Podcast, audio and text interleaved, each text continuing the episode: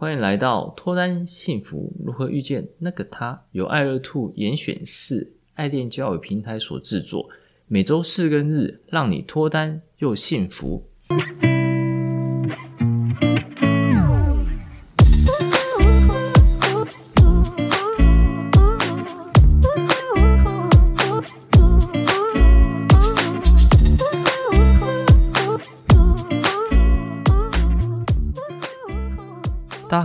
我是杨生，你们的爱情总监。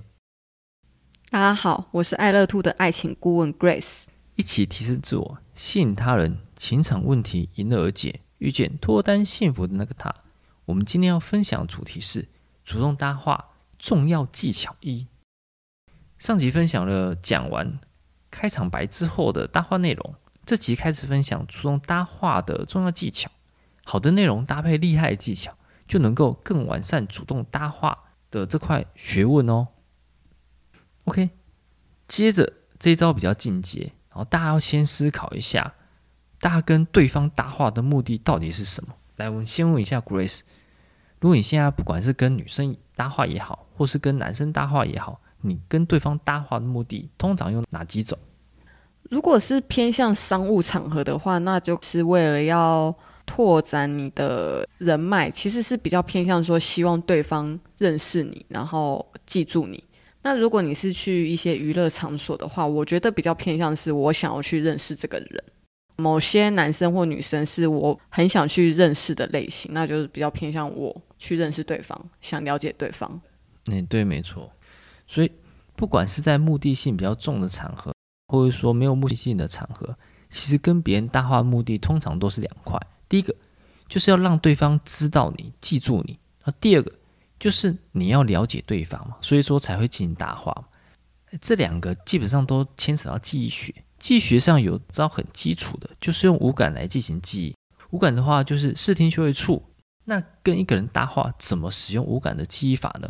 因为前面的集数好像有教到五感记忆法，不过好像是比较运用在两人单独约会的时候。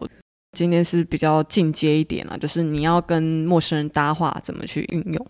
对啊，之前讲到的是男女生专属联谊约会技巧的分享，这边主要是用在搭话上面。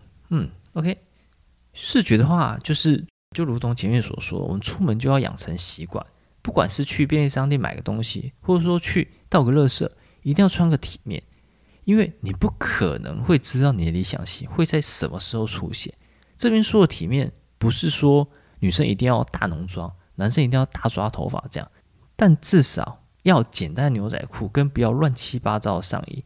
简单说，至少要能够见人呐、啊。且跟人搭话的时候，不要一副手足无措。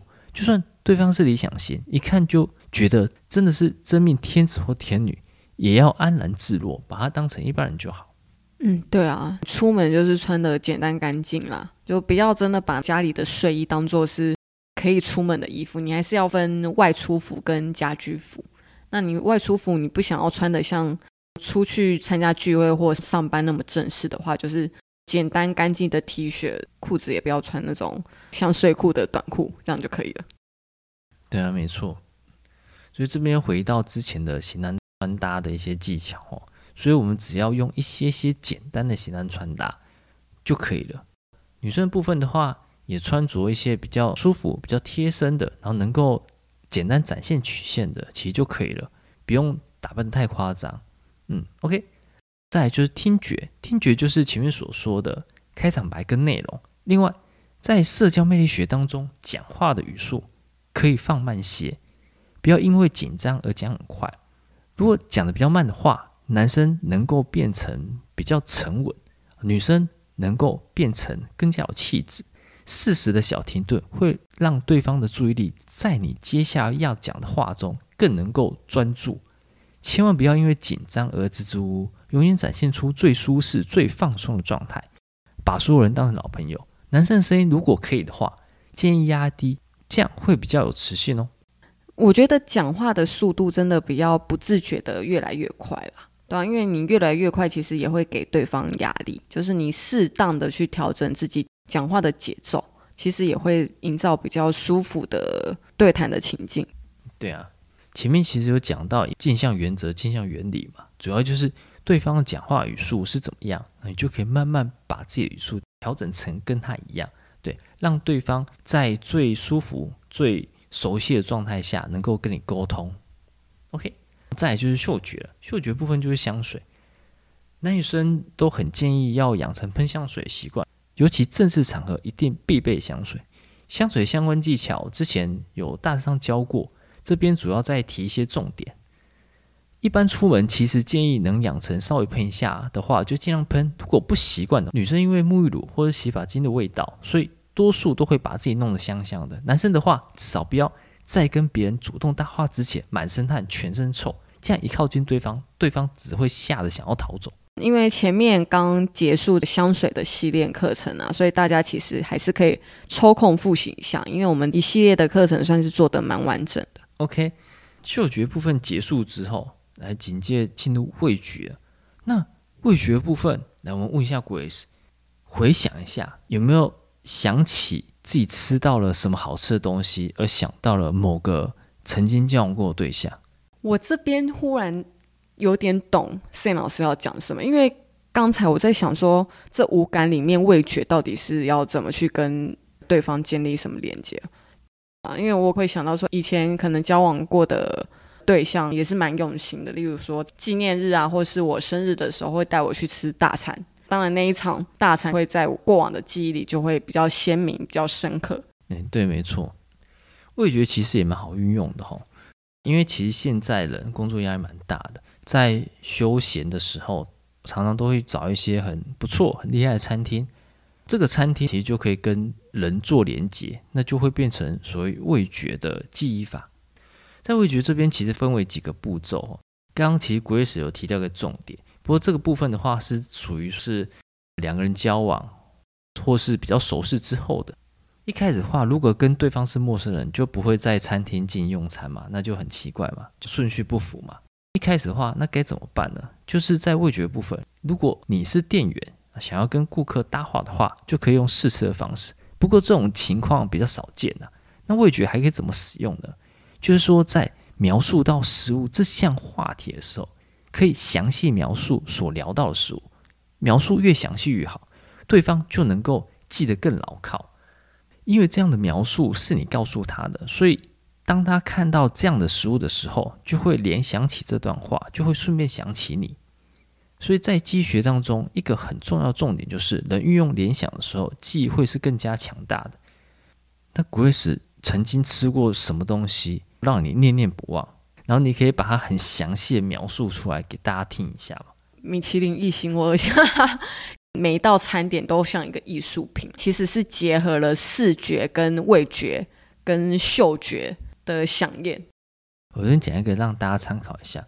如果是在朋友聚会的时候，当朋友拿出披萨，披萨如果是海鲜口味的话，坐在你的旁边，不论是男生或是女生，跟他以披萨上的料来进行搭话，那可以跟这位旁边的，不管是异性也好，或是同性，就可以跟他讲说，这上面的螃蟹，我就想到之前吃过一家很厉害的帝王蟹。